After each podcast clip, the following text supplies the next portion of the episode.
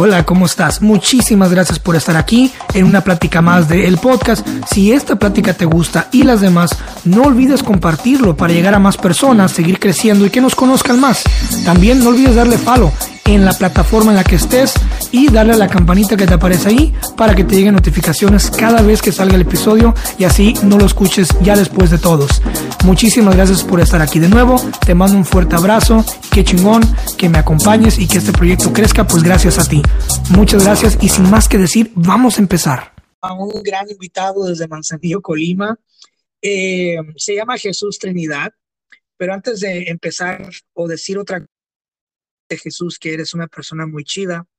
Me gusta tu vibra, me gusta la labor que estás haciendo con esa comunidad que estás creando. Bien, y te va a seguir yendo muy bien. Y te tengo en el podcast porque estamos viviendo tiempos muy difíciles para la salud mental. Eh, pero bueno, me gusta, antes de seguir pues avanzando con, con, con, mi discurso y empezar a, platicar todo ese show, me gustaría que nos dieras, bueno, a la audiencia, que nos dieras un poquito de, un poquito de feedback, de historial tuyo. Eh, ¿Quién es Jesús Trinidad? ¿Qué hace Jesús Trinidad en las redes sociales? Bueno, hola, buenas. Dependiendo de qué horas nos estén viendo. Antes que nada, gracias por la invitación a tu espacio. Eh, bueno, Trinidad, tengo 22 años y como ya lo mencionaste, Cristian, soy de Manzanillo, Colima. Pues creo que, que, Jesús Trinidad es una persona bastante soñadora. Creo que soy una persona eh, auténtica en el sentido de que me gusta ser realmente yo en todos los aspectos, tanto en lo, en lo profesional como, como en esta cuestión de amigos y todo este ámbito. Y pues bueno, creo que si me definiera como una, con una sola palabra, creo que soñadora, básicamente. Y te pregunto, te pregunto quién eres, porque si te das cuenta cuando nos hacen esa pregunta, como que empezamos a, empezamos a, a, entrar en un trance donde hablamos, donde hablamos siempre en tercera persona, por alguna razón. O sea, no, no, no dice, cuando te dicen, por ejemplo, ¿quién es Jesús Trinidad? Y empiezas a hablar de Jesús Trinidad como si fuera un personaje, no alguien externo a ti. Y es muy, muy sí. curioso porque siempre decimos, oh, pues Cristian Castañeda es un escritor, es, una, es esto, y siempre nos enfocamos en lo positivo, eh, siempre nos enfocamos en el lado soñador, en el lado metafísico, ¿no? De la persona, pero nunca decimos, o oh, bueno, es muy raro la gente que dice, ah, pues yo soy, yo soy esto, ¿no? Este, y también últimamente cuando, cuando le hacen esa pregunta a la gente, ahorita digamos en estos tiempos ya 2021, 2022, la gente como que tarda más tiempo en contestar, ¿por qué? ¿Por qué la gente tarda más tiempo en explicar quiénes somos? O sea, quién es, ¿no? Sí, creo que a veces ni nosotros mismos nos llegamos a conocer realmente. Hay una frase muy conocida en internet que dice, es que nunca terminamos de conocer a las personas, pero básicamente es nunca terminamos de conocernos nosotros mismos. Y a veces cuando nos preguntas, eh, nos preguntan quién eres, pues básicamente como ya lo mencionaste, nos damos, ah, pues soy Jesús Trinidad, tengo esto, pero siempre tratamos de, de buscar lo positivo, pero creo yo que siempre de, detrás de esta cuestión positiva, siempre hay personas eh, con una cuestión, eh, no decirlo negativa, pero sino, sino de una cuestión eh, emocional, incluso sentimental, y creo que siempre nos derivamos a lo positivo cuando deberíamos de permitirnos eh, también hablar de las cuestiones eh, negativas que incluso llegamos a tener en algún momento de nuestra vida. Claro, ¿tú crees que todos tenemos, eh, crees que todos tenemos algo o un cierto de, de, de falta de salud mental? Creo yo que, que, la salud mental, creo que todos llegamos en algún punto de nuestra vida en que nos llega a afectar en algún punto. Hay que entender que la salud mental, pues, es todo el ámbito que tiene que ver con la situación física, social, familiar, de amigos. En cualquier lugar donde nos encontremos, nuestra salud mental está, está presente, básicamente. Eh, hay muchas personas que realmente eh, llegan a presentar eh, problemas de salud mental y no se refiere a que sea como problemas realmente graves, sino desde que cuando ya hablamos de problemas de estrés, de falta de concentración, problemas para dormir, esa situación de, de ansiedad y todo, esta, todo este ámbito, ya podemos decir que hasta gran punto de la población, bueno, hay estadísticas que mencionan que la, casi todo el mundo tenemos o llegamos a presentar algún problema de salud mental. Algunos más grave, otros más leve o algunos más, incluso ni nos damos cuenta que nuestra salud mental está, está eh, inestable hasta que ya llegamos a, dirán por ahí, a un tope en el que ya sentimos como, ok, creo que necesito buscar ayuda de un profesional como tal. Y, y sí, uno, uno no se da cuenta hasta que ya, ah, usualmente uno no se da cuenta hasta que alguien te dice, ¿no? Oye, estaba notando que tienes este pequeño patrón, que tienes estas pequeñas cositas, ¿no? Que tienes este tic. Y, y es que uno, nuestra mente, como que nuestra mente nos autosugestiona, nos engaña de que no, no, no, tú estás bien, tú síguele. Como, como que quédate en esta zona de confort, ¿no? Relájate, estás bien. ¿Tú crees que nuestra mente conspira siempre en nuestra contra o hay algún momento en el día en el que nuestra mente puede llegar a ayudarnos? Mm, creo yo que básicamente a veces nuestra, nuestro peor enemigo, dirán por ahí, creo que es nuestra propia mente.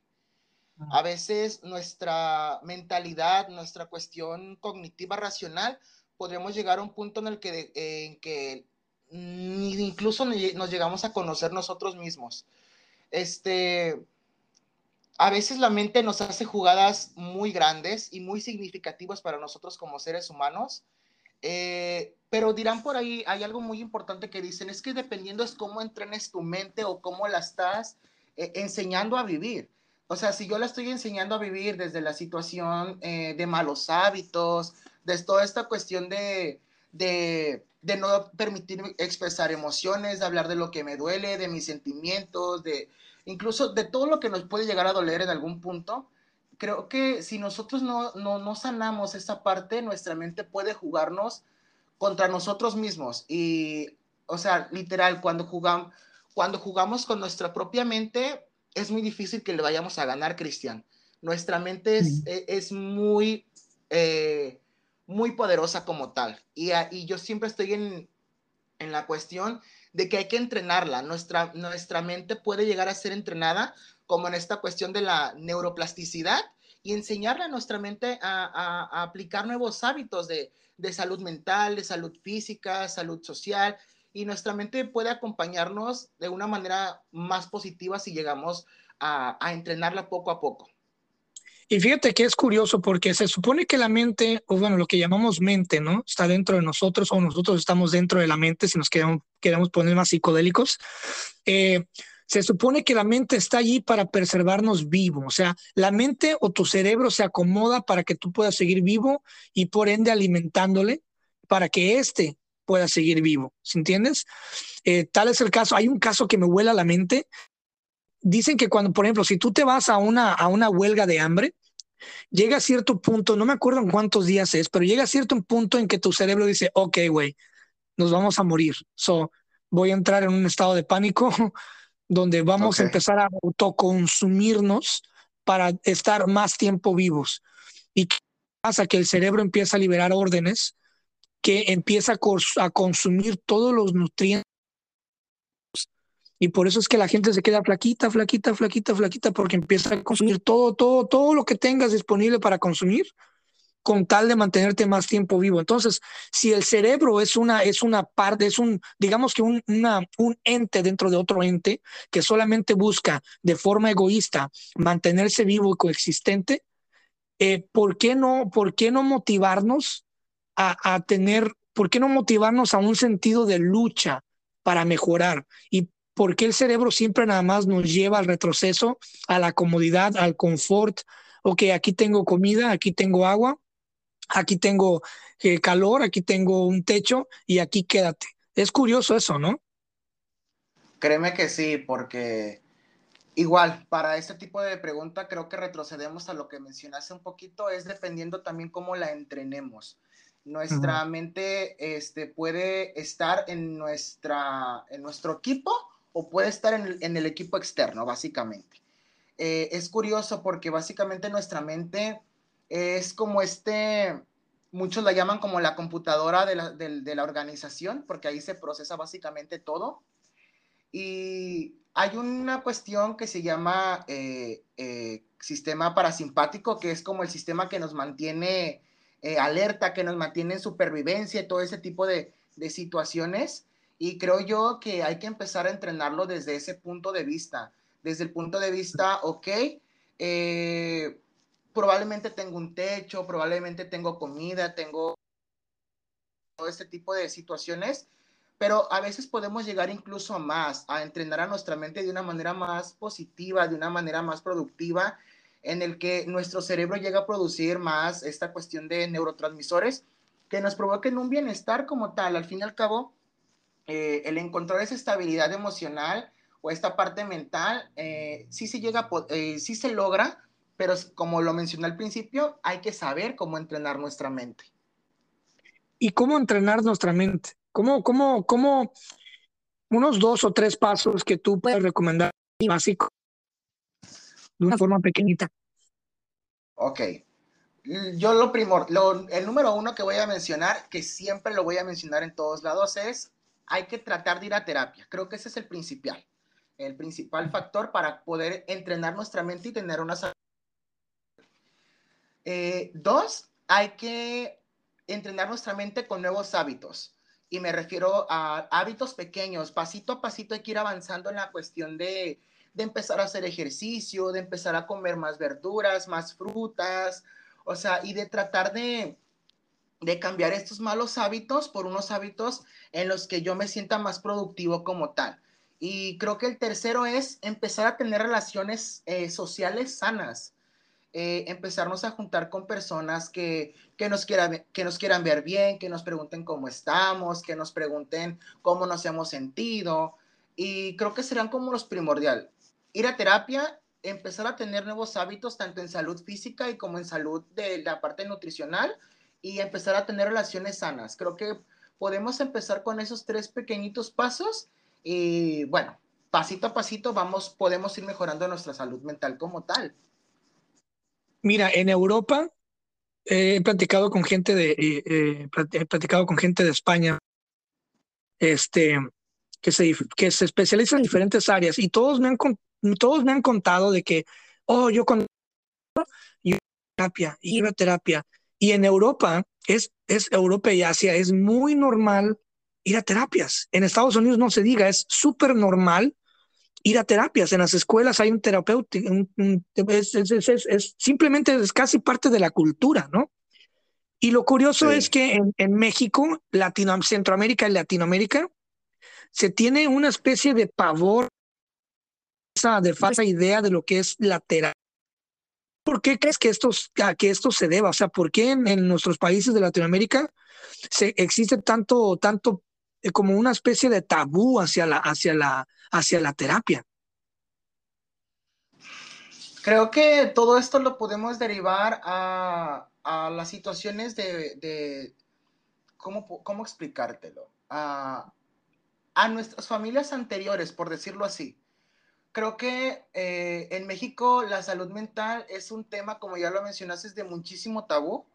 Y créeme que cuando aquí le, le dices a alguien, es que voy a terapia, es como de que, eh, oye, ¿estás bien? Eh, ¿Te pasa algo? ¿Necesitas ayuda? O, y, o sea, básicamente el, el ve a terapia aquí en México o el voy a terapia es visto como de que, uy, entonces sí estás, dirán por ahí la palabra muy usada que suelen usar, es el estás loco.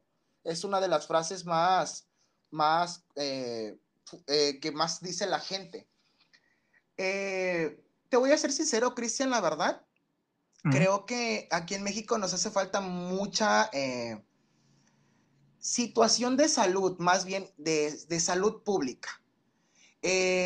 aquí en, en, México toda esta cuestión de la salud mental está muy tachada por la cuestión de salud pública o de situaciones eh, que brindan terapia gratuita, es muy escaso el recurso o es muy raro que puedas acceder a él como tal. Eh, y sobre la, situación de que aquí en México es eh, como, como raro o extraño o el tabú que se tiene, creo que es por las generaciones que nuestros padres han tenido como tal.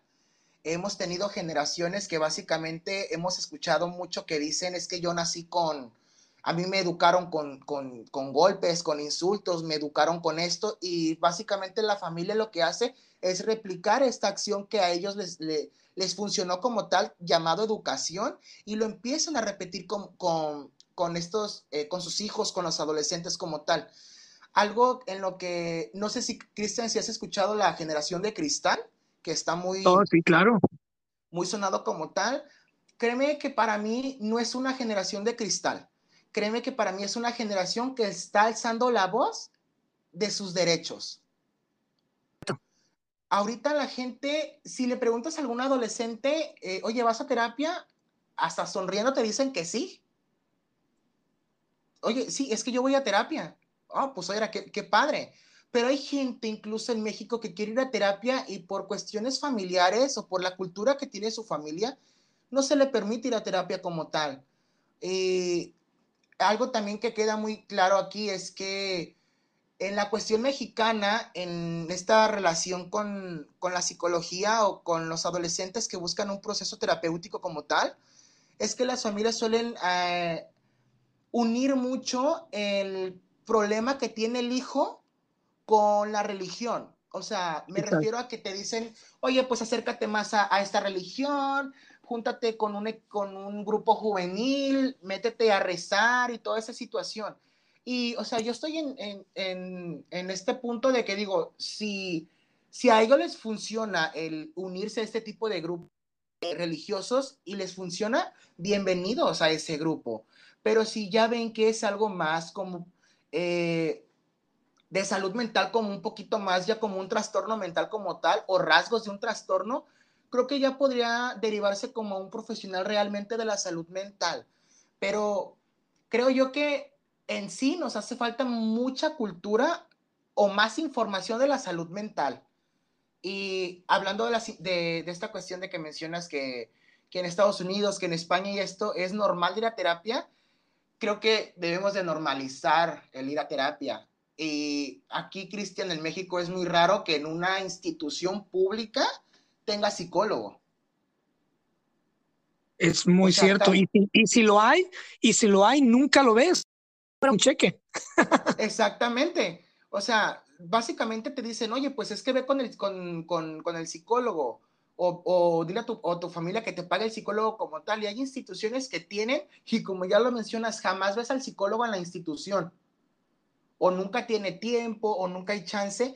Y algo muy curioso que también quiero mencionar es que la mayoría de los psicólogos que trabajan en, instituciones públicas, la mayoría no ejerce como psicoterapeutas, la mayoría ejerce como psicólogos generales o psicólogos educativos y cabe mencionar que dentro de la psicología hay bastantes áreas y cada una tiene como su especialización como tal. Y a veces eh, estos, estos psicólogos dentro de las instituciones eh, terminan más como consejeros que como un proceso terapéutico como tal. Quiero anclarme eh, creo que por ahí habías mencionado en una de tus publicaciones algo sobre las familias tóxicas. Y algo muy común en México, porque se da y lo he visto, lo he visto muy de cerca, es hay gente que ya sea que, que nazca por algún defecto químico, qué sé yo, pero hay mucha gente que sufre de depresión clínica en México, o sea, que hay mucha gente con depresión. Y eh, en México, te digo porque me tocó verlo, vivirlo, experimentar, la familia, en México a los que sufren de depresión, o sea, ¿qué es lo que hace la depresión? La depresión te tumba, triste, te pone eh, desanimado, quieres estar durmiendo todo el día, quieres evitar la realidad, ojos al espejo, güey, o sea, te empiezas, no sé, es, quieres huir, te vuelves introvertido, te duele la cabeza, eh, no sé, pierdes el interés en muchas ¿Y qué es lo que pasa? ¿Qué es lo primero que hacen los, los, los, los papás mexicanos comunes y corrientes? Ah, pinche, me salió huevón ese cabrón. Eh, y, así pasan por la vida con bandera de huevones, o sea, de, que eres un flojo, eres un huevón, pero mucha gente no se para a ver y a, identificar por qué la persona es así. Esquizofrenia también. ¿Cuántos primos no hemos tenido, hermanos, eh, que tienen algún sentido, alguna tendencia de esquizofrenia y que nada, es que le estamos caso, es que está bien loco. Así, él, es, él así es. Eh, salió como su abuelo, salió como su... Y, o sea, sí, sí has notado eso, que hay mucha gente depresiva que no la, que no la voltean a ver, no la identifican como lo que es y crecen toda su vida así. Sí, este, me da bastante, a ver, voy a ser bien sincero. A mí cada vez que me, que, me toca una situación de así de, es que dice que tiene depresión, pero pues yo lo veo bien, o sea, está sano, o sea, solamente se hace para llamar la atención o algo. Yo siempre recalco que los trastornos mentales no se ven, pero existen. Hay gente que dentro de su familia tiene una persona que está pasando por problemas de depresión y ni siquiera se dan cuenta. La depresión puede ser una felicidad completa, pero por dentro hay una batalla interna. Hay una batalla que está 24/7 con la persona. Nos falta como familia, como sociedad, como lo quieramos ver, muchísima empatía en esto, Cristian. Cuando tenemos depresión, no es que yo quiera estar desanimado, es que mi cerebro no está produciendo los ciertos neurotransmisores para yo estar feliz como el resto de mi familia. Yo le puedo, hay algo muy importante, Cristian, que la familia mexicana te dice, es que échale ganas. No sé si le has escuchado esa frase. Sí. Y te dicen, es que échale ganas, es que yo le estoy echando ganas, pero mi cerebro no quiere producir lo que necesito para echarle ganas. Yo estoy tratando de levantarme de la cama, estoy tratando de lavarme los dientes, estoy tratando de bañarme, de comer cuatro o cinco veces al día, pero no puedo hacerlo y, hay familia que te dice es que solamente lo haces para llamar la atención. Realmente, si ustedes supieran y la gente supiera cómo es tener una depresión, en verdad pensaríamos dos veces antes de juzgar a una persona. Y, te lo menciono con, con, toda sinceridad porque yo pasé por un trastorno de depresión en, en un momento de mi infancia. Y, el escuchar esta situación en la que todavía tienes que estar batallando con tu familia 24/7 y aún tienes que batallar y luchar contra ti mismo todas las noches. Tu mente no te deja descansar por más que tú quieras descansar. Tu mente te va a estar diciendo lo peor de ti, lo peor que la sociedad piensa de ti. Y sonará muy raro o, o incoherente esto, pero, no es, pero en un trastorno de, mental, Cristian, no existe para una persona el echarle ganas. Porque ya no se, incluso a veces ya no se trata de la persona de que le quiere echar ganas, es que mi cerebro ya no quiere producir como tal. Y algo bastante importante es que cuando sufrimos depresión, eh, ya un trastorno de depresión, hay neurotransmisores eh, que son como la dopamina, como la, eh, esta cuestión de, de GABA y todos esos neurotransmisores que tienen que ver con la, con la cuestión de bienestar, de este equilibrio emocional, de emociones, ya no se producen. Y en verdad, este, por más que yo trate de, de motivarme a hacer las cosas y siento que ya no puedo como tal, hay que buscar ayuda. O sea, yo siempre voy a recalcar con tratar de buscar ayuda o empezar a cambiar hábitos como tal. Pero también algo importante es que debemos empezar a educar a las, a psicoeducar a las familias como tal. Tanto si tienen a una persona con un trastorno mental o aunque no lo tengan, pero informar básicamente a toda la sociedad sobre realmente qué es la salud mental y enseñarles que a veces no se ve, que a veces yo puedo estar feliz, pero yo sé que por dentro hay algo que me está afectando y no lo quiero demostrar por la misma situación que ya mencionaste de la familia, porque a veces en la familia hay personas que se muestran ser valientes, que se muestran ser fuertes por fuera y por dentro hay una persona vulnerable. Hay una persona que quiere expresar lo que siente. Y a veces nos tachamos tanto en hablar de lo que nos duele por miedo a ser juzgado y lo peor por nuestra propia familia. Y es que suele pasar, mira, he notado yo en otras familias ajenas, ¿eh? porque yo soy una persona observativa, demasiado observativa, demasiado, demasiado, debería ser He notado yo en otras familias patrones en niños, estamos hablando de cuatro o cinco años, que yo sé, o sea, yo, que ni siquiera soy un experto, un especialista, pero que ya he leído más o menos que me he querido cultivar para no estar tanto en las sombras, que yo sé que ese niño, esa niña tiene principios de autismo, tiene alguna discapacidad, tiene algún trastorno que viene de nacimiento, no sé, que viene desde el vientre, algo, algún susto, algún golpe, de, golpe en el vientre de la madre, algo que pasó ahí. Y yo veo que la gente y la familia, esa familia le pasa por encima como si no, como si nada. ¿Y sabes qué es lo que pasa? He llegado, he llegado a pensar, dicen por ahí que piensa mal y acertarás, ¿verdad?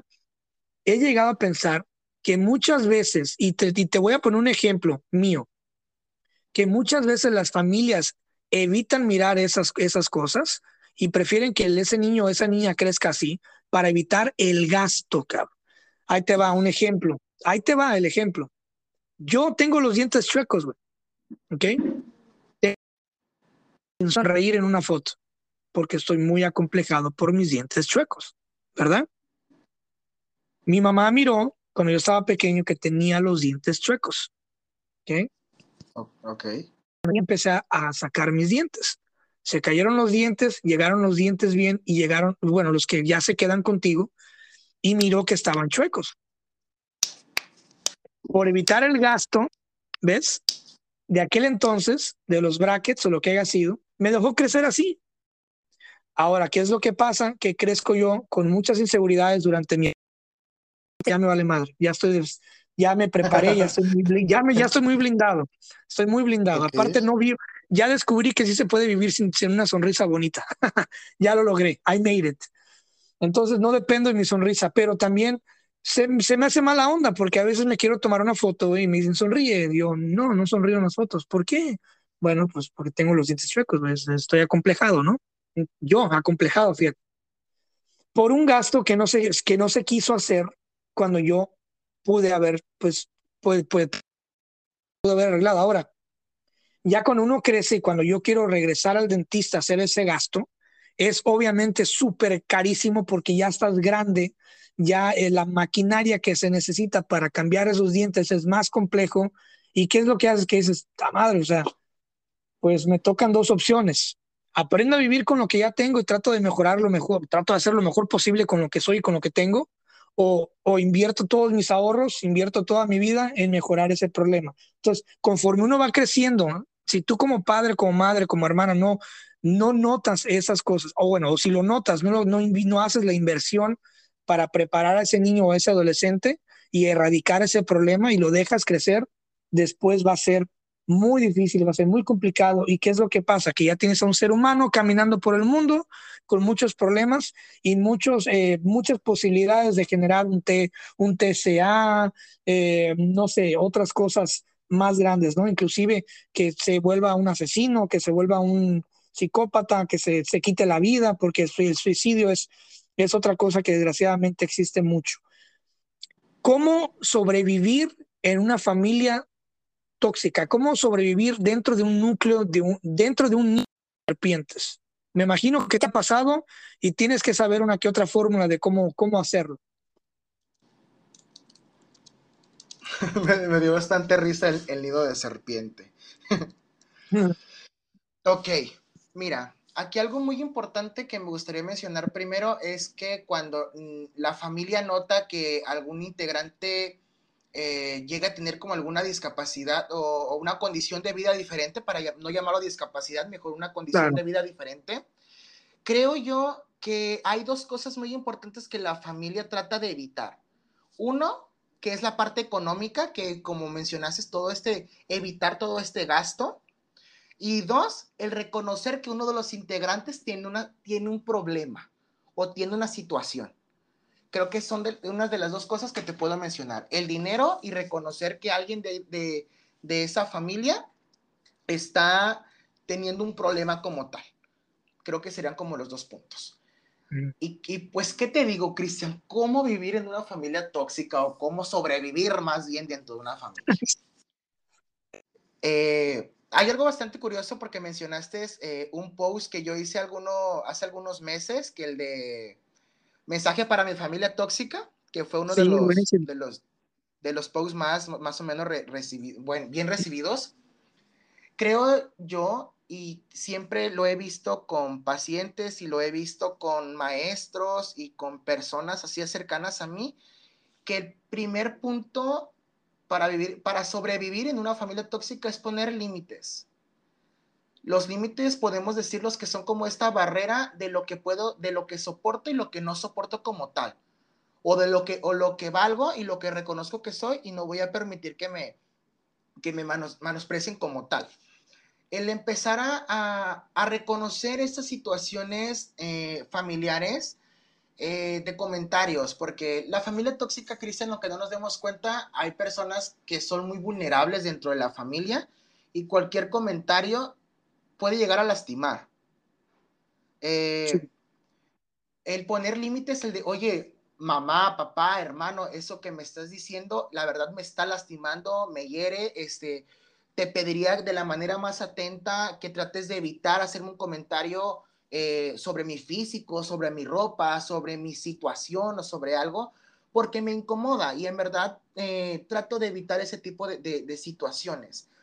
La comunicación dentro de una familia tóxica también puede ser un punto muy, muy, muy, importante, porque entre más comuniquemos eh, este, esta situación que nos incomode, más rápido, por decirlo rápido, podemos hacer que nuestra familia empiece a tomar conciencia o ya trate de evitar ese tipo de comentarios.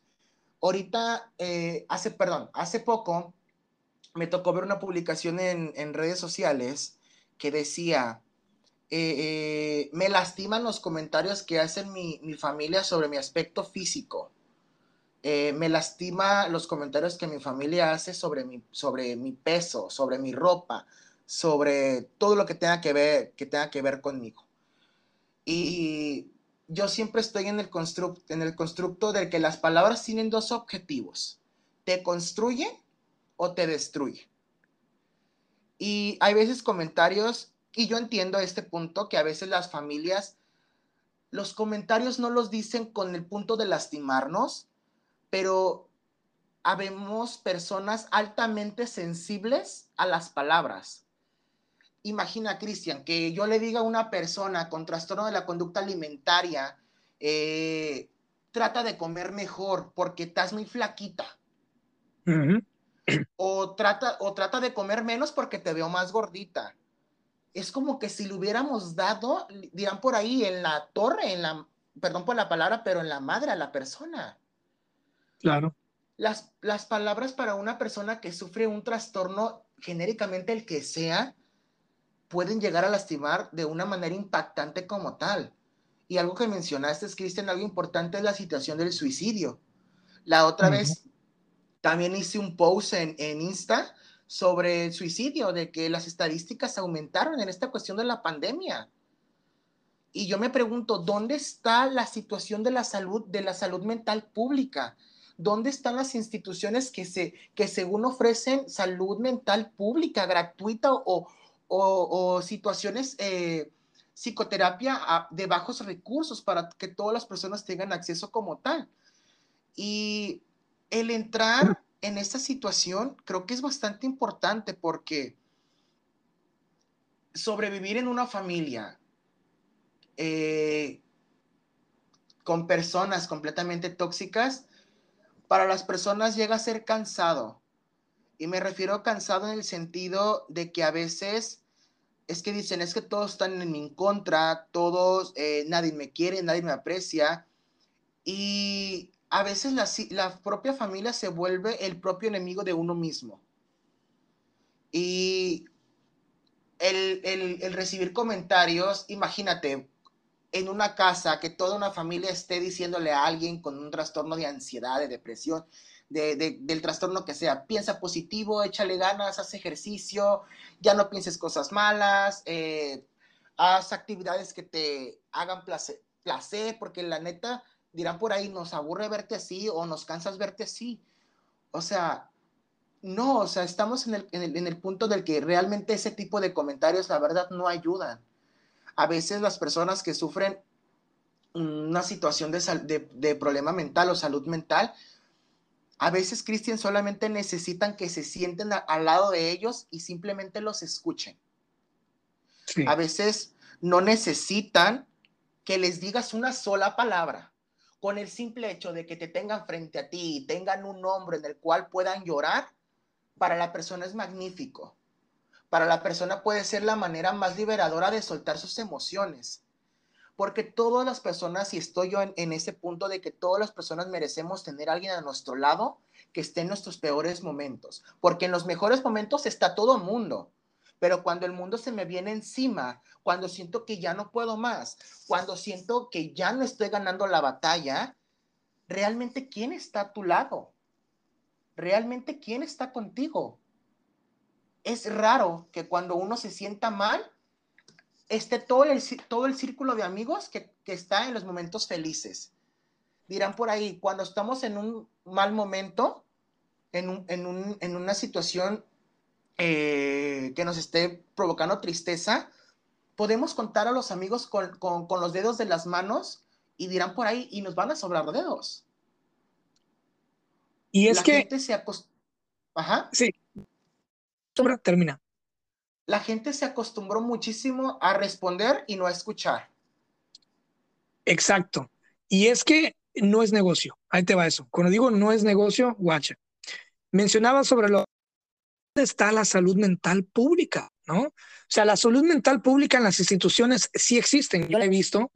Todo, todo lo, si tú vives en un país y hay un gobierno, has visto, la, has visto o has experimentado de alguna forma o escuchado sobre la, las instituciones para la salud mental pública, que equivale a la gente en la calle, la gente con problemas en el DIF, la gente con vagabundos, la gente con los drogadictos, todo ese show, ¿no? Eh, de escasos recursos, ¿no? Bueno, te voy a contar un dato curioso que va a contestar esa pregunta que hiciste, que dónde está la salud pública, ¿no? Mental. Ok. ¿Dónde están? Alberta, Canadá. En Alberta, Canadá, que está literalmente, si subes por California, pasas Portland, subes hacia la frontera. Alberta, Canadá, físicamente son como 18 horas manejando, ¿no? En Alberta, Canadá, el gobierno de esa ciudad estaba experimentando con muchos vagabundos adictos a la heroína, que es una droga muy barata, sintética, que literalmente te vuelve loco, o sea, loco que te quema todas las neuronas en menos de seis meses, ¿ok? Entonces ya había mucho loquito, ya de mente, con los cerebros quemados por tanto químico, en las calles, vagabundeando, haciendo destrozos, caminando desnudos, ya perdidos totalmente de sus mentes, ¿no? Inclusive algunos de ellos ya empezaban a saltar para seguir consumiendo su droga, ¿no? Entonces se les ocurre la brillante idea de hacer para suministrarles droga, ¿verdad? Hey, ven, ¿te quieres drogar? Acá, te sientas aquí, te damos de comer, te tomas tu dosis diaria de heroína y te tratamos de dar una plática este, una, una plática ah, psicológica, ¿no? Catarte. Entonces, todo iba bien hasta esa parte que dije, güey, por favor, o sea, guacha, vas a montar un campo, ¿no? Vas a abrir para la salud mental pública, ¿verdad? Entonces, ¿qué es lo que haces? Recibes al vagabundo, recibes a la persona que trae un problema, la escuchas. ¿Y qué es lo primero que haces? En lugar de realmente darle un seguimiento profundo, fulana por unas pastillas, los mandas, los mandas acá. Es como, te vuelves como un, como un aduanero, de, un aduanero, recibes a la y lo mandas por unas pastillas clínicas de compadre, ¿no? Es como cuando vas a aplicar por una visa. Ejemplo, llegas a la visa, a, la embajada, y afuera de la embajada hay un chingo de papelerías, güey. ¿Entiendes? Un chingo de papelerías. Entonces llegas a la embajada y te dicen, hey, te hace falta una copia de este documento, pero solamente en esa papelería de la esquina te este, sacan esa copia que ocupamos aquí. Entonces, esa, esa papelería es con la, con la empresa de acá y todos tienen una pequeña mochada. Entonces, si el gobierno está proveyendo la droga a esos ¿de dónde crees? O sea, ¿tú crees que realmente la están regalando? O sea, hay un mercado, todo es un negocio. Entonces, lo mismo pasa. La salud mental pública en las instituciones, en los gobiernos, no funciona porque no quieren, no quieren solucionar los problemas. Ellos se vuelven embajadas, se vuelven aduaneros, reciben al paciente con el problema y lo mandan a otras para que siga la para que siga la maquinita dando pues dinero, ¿no? O seguir viviendo de esas personas con problemas para seguir agarrando fondos. No son conspiraciones, son cosas que existen. Lo mismo pasa con los amigos y eso me ha pasado mucho a mí. Ahorita estoy en un punto en el que ya tengo muy poca gente alrededor de mí. Todos los días, cada, cada vez que avanzo, logro un proyecto nuevo, hay gente que eh, el filtro se va, el filtro se va haciendo más, más, más grande más, o más pequeño y, y menos gente va quedándose. Dicen por ahí que si quieres, dicen por ahí, si quieres llegar rápido, corre solo, ¿verdad? Pero si quieres correr más, corre acompañado, pero acompañado de la gente correcta. Entonces, ¿quieres? Exacto. Pero vas a correr solo. ¿Quieres correr más o llegar a, a llegar a más y lograr más? Tienes que correr con a tu alrededor con la gente indicada, así sea una sola persona, güey, pero que esa persona te dé el, el ánimo equivalente a 10 personas. Entonces, ¿por qué la gente no está contigo cuando está no eres un negocio, o sea, no eres negocio, no eres una buena inversión. Cuando estás mal, la gente no quiere estar cerca de ti porque, uno, no pueden sacar nada, o sea, no te pueden sacar tiempo, no te pueden sacar dinero, no te pueden sacar un buen consejo, no te pueden sacar alegría, no te pueden sacar algo, ¿no? Cuando estás bien y estás eufórico, hay un chingo de gente a tu alrededor, porque pueden consumir algo de ti, tu tiempo, tu, una idea, un, un dinerito, un préstamo, un favor, entonces, por eso, se me hace muy interesante, no sé, es un, es, son temas muy complicados, pero la salud mental pública no está diseñada para ayudar a la gente. Por eso es que los que realmente ayudan a las personas son personas como tú, son personas privadas, son personas que cobran por un servicio que, pues, la verdad, pues sí, eh, son instituciones privadas que sí te ayudan, o son personas que, que dicen, ¿sabes qué? Me quiero, me quiero dedicar a esto de forma altruista, eh, whatever, ¿no? Entonces, me parece interesante. Sí, me mencionaste algo bien curioso, lo de que las instituciones públicas no, no, buscan darte como un tratamiento como tal, sino buscan básicamente derivarte con otro profesional. Eh, y realmente eso es, es, muy cierto, en verdad. Las instituciones públicas no buscan darte un tratamiento como tal. O sea, incluso a veces solamente llegan a, a darte una, una, ok, haz esto, haz lo otro y vámonos para afuera. O sea, no llevas un, tratamiento como tal, un tratamiento psicoterapéutico, no llevas un, seguimiento como tal. Te voy a mencionar algo bien curioso. Hace algunos, algunos años aproximadamente, eh, por situaciones sí económicas, me tocó buscar ayuda psicológica eh, pública. Y pues yo fui a las, a las instituciones que te brindan pues el, proceso terapéutico eh, gratuito. Y pues llegué, pues les dije que pues quería un tratamiento terapéutico como tal, pero pues que no tenía, no tenía dinero para pagarlo, el privado. Y me dijeron, ah, ok. me dijeron, vamos a checar, vamos a checar agenda. Y dije, ah, ok. Y yo pues dije, ah, lo máximo van a ser 15 días después de que saque la cita o algo. No te voy a mentir, recuerdo que, si no me equivoco, fui a pedirla como en, como en enero, de hace, como en enero o febrero aproximadamente. Me dieron la cita en julio.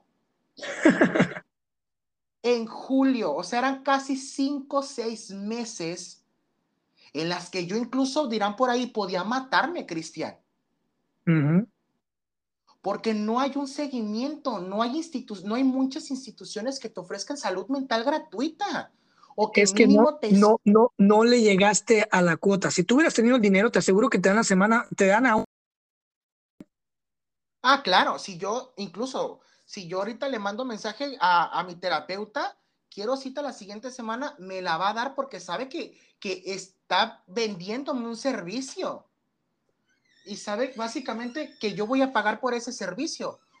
Y cuando vamos a instituciones básicamente públicas, el problema, el problema es que, que te lo dan en cinco o seis meses y, y, dijeras tú, ok, la cita me la van a dar después de, de, de, esos meses y te vuelven a dar la cita en otros seis meses. Y ese es el problema, básicamente, cuando no hay un seguimiento terapéutico como tal.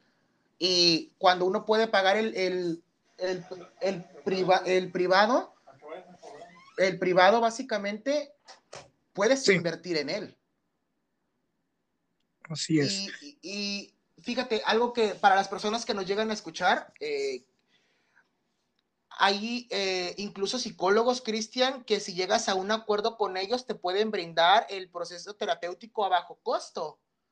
Pero a veces estamos como acostumbrados eh, a esta cuestión de, ¿cómo te lo digo?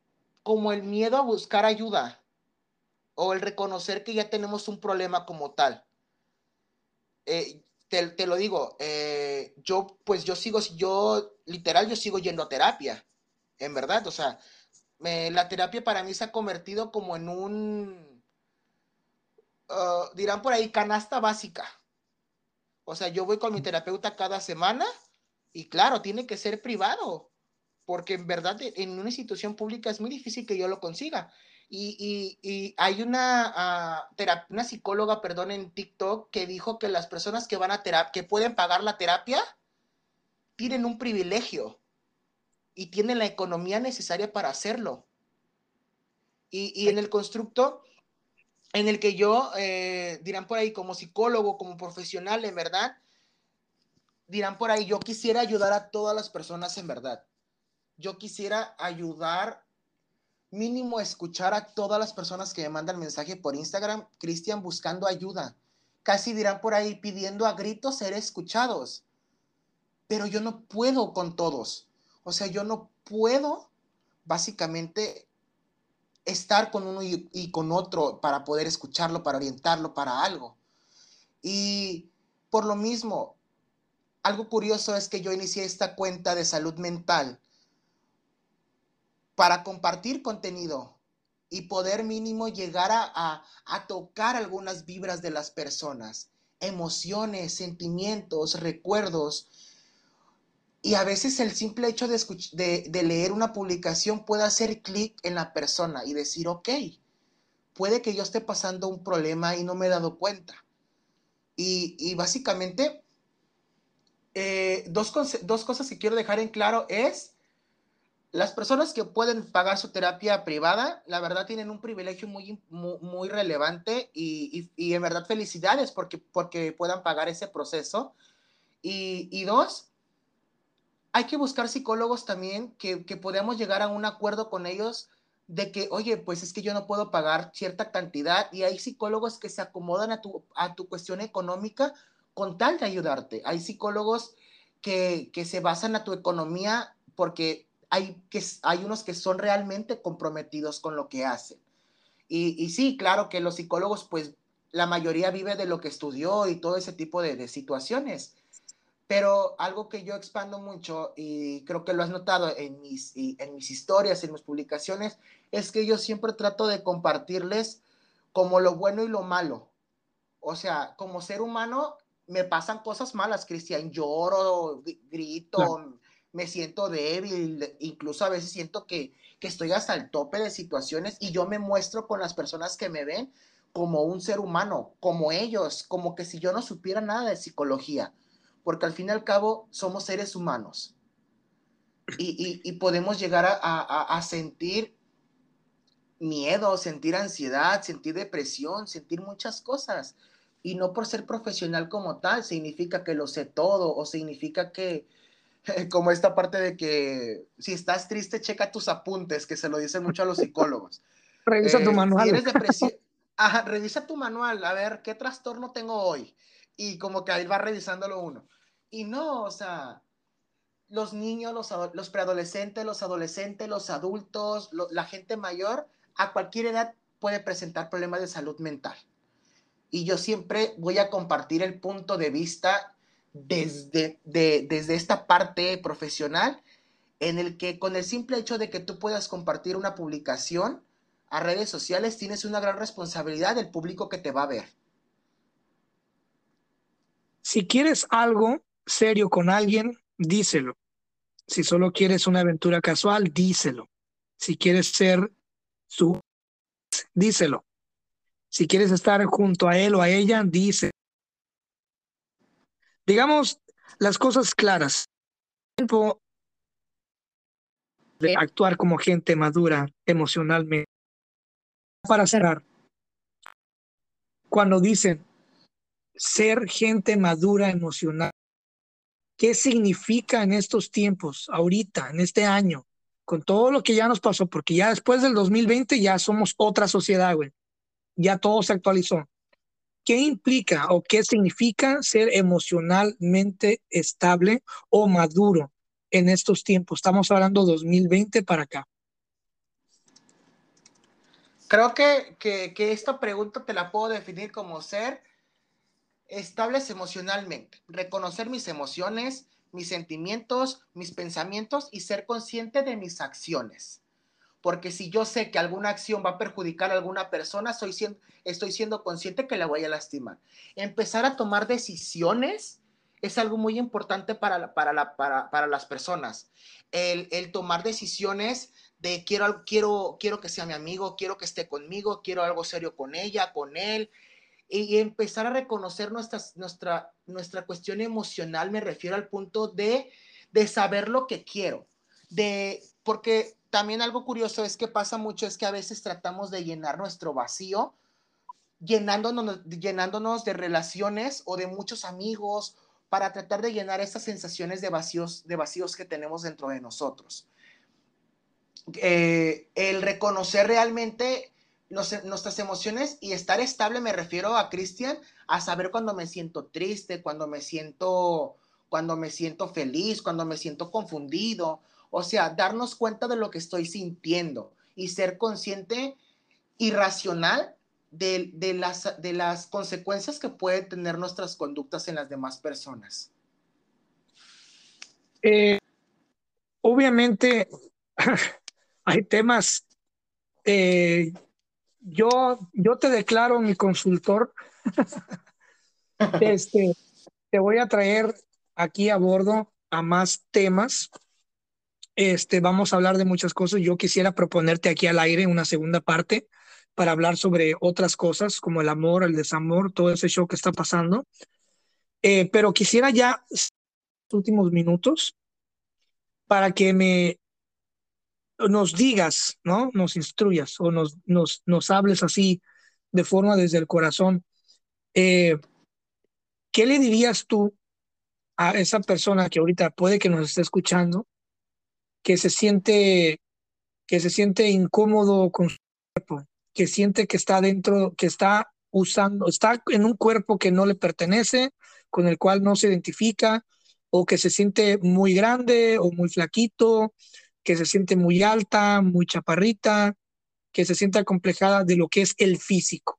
Eh, a mí me ha pasado, hay muchas partes, hay, cosas de mi cuerpo que no me gustan, pero pues ya lo acepté. Es como todo, no somos perfectos. Este, hay muchos caracteres de mi personalidad que también no me gustan, que, en los cuales estoy trabajando todos los días. Eh, ¿Qué le dirías tú así abiertamente a la gente que ahorita está pasando por alguna especie de situación, de crisis, ya ves que todos hemos tocado fondo. Eh, no sé, que, que si, si, tuvieras chance de, de, decirles algo, que, ¿qué les dirías ahorita corazón basado en tu experiencia? me tocaste exactamente del corazón. Ahora sí va a salir de aquí porque me pasaba lo mismo hace algunos años. El, el que me costara eh, reconocer mi cuerpo como tal.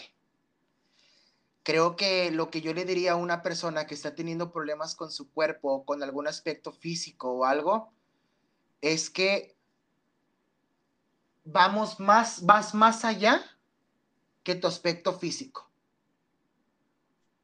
No vas a compartir tu físico, no vas a compartir esta parte corporal vas a compartir tus emociones, tus sentimientos, tu risa, tu sonrisa, tu carácter, tu empatía con las demás personas. Tu físico no es un problema. Tu físico es el arte que te mantiene aquí. Y, y sea como sea, flaquito, gordito, chaparrito, alto, tu cuerpo es perfecto.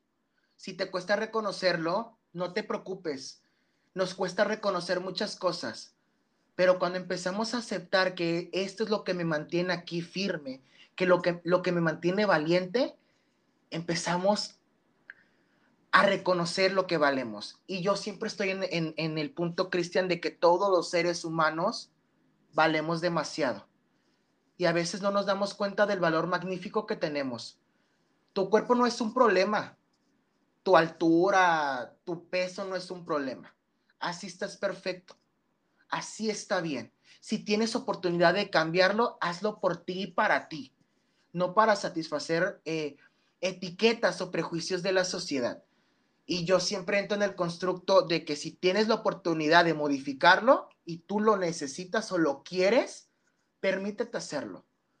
Pero, pero algo muy importante también es que hay que reconocer que nuestro cuerpo es un templo, que tú decides cómo modificarlo, cómo cambiarlo, pero son tus decisiones.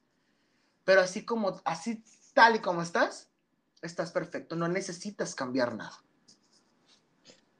Hermano, me encanta lo que haces, sigue así. Obviamente espero que tengamos una segunda parte y no nada más una segunda parte. Este, yo sé que a la gente le va a encantar escucharte.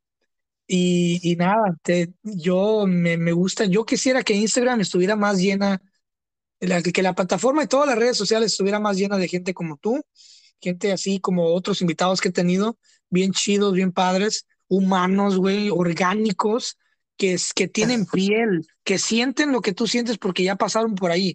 Yo siempre he dicho una cosa, o sea, tú no puedes ser un buen psiquiatra, un buen psicólogo, un buen poeta, un buen escritor, no puedes ser un buen actor, no puedes ser un buen coach de vida, no puedes ser un coach de seducción, no puedes ser nada de eso, no, no puedes ser nada si en algún momento de tu vida no has pasado o no tienes piel. En inglés se llama uh, to have skin, tener, tener piel del problema, o sea, tener una cicatriz del problema que alguien te va a traer para que tú soluciones. Te lo voy a solucionar, te voy a ayudar a encontrar la salida o te voy a ayudar a que tú encuentres tu propia salida porque yo tengo piel en el problema, porque tengo una cicatriz que se parece a lo que tú vas a tener si sigues por ese camino. ¿Entiendes? Entonces, hermano, se te quiere mucho, la verdad. Este, espero verte en Manzanillo muy pronto, tomarnos un cafecito, platicar, este, y eh, que estés en el podcast otra vez y muchas veces más, y que tu gente, los que te lleguen a escuchar aquí en este podcast, pues nos den este el visto bueno y compartan el episodio y poder llegar a más gente. Yo creo que en esta plática hoy dijiste algo que le va a cambiar la vida a alguien y yo me voy de aquí siendo más inteligente, siendo más sensible, siendo otra persona. Eh, vine aquí por, dicen por ahí, vine aquí buscando cobre y encontré oro, ¿no? Muchas gracias. Pues, gracias por el espacio y por supuesto acá en Manzanillo yo te espero eh, para tomarnos un café y echarnos una plática como la de ahora. A gusto. Gracias, hermano. Y pues nada, gran Jesús Trinidad. Esperen segunda, tercera, cuarta, quinta, séptima, eh, una enciclopedia de podcast. Gracias, hermano. Te mando un fuerte abrazo. Eres lo máximo. Eres perfecto. Gracias. Igual, bye. Si te gustó esta plática del podcast, seguramente te gustará mi otro proyecto que se llama Pláticas Proféticas. Es un podcast que hago en colaboración de un gran amigo que se llama Francisco Andaluz. Es un ex militar y en este podcast tratamos temas de todo tipo sin miedo a la censura, con la única finalidad de que la pases bien, de que te diviertas, te rías, aprendas y también reflexiones con nosotros. Te invito a que nos escuches y nos busques como Pláticas Proféticas en todas las plataformas. Ahí nos vemos, te mando un abrazo, cuídate.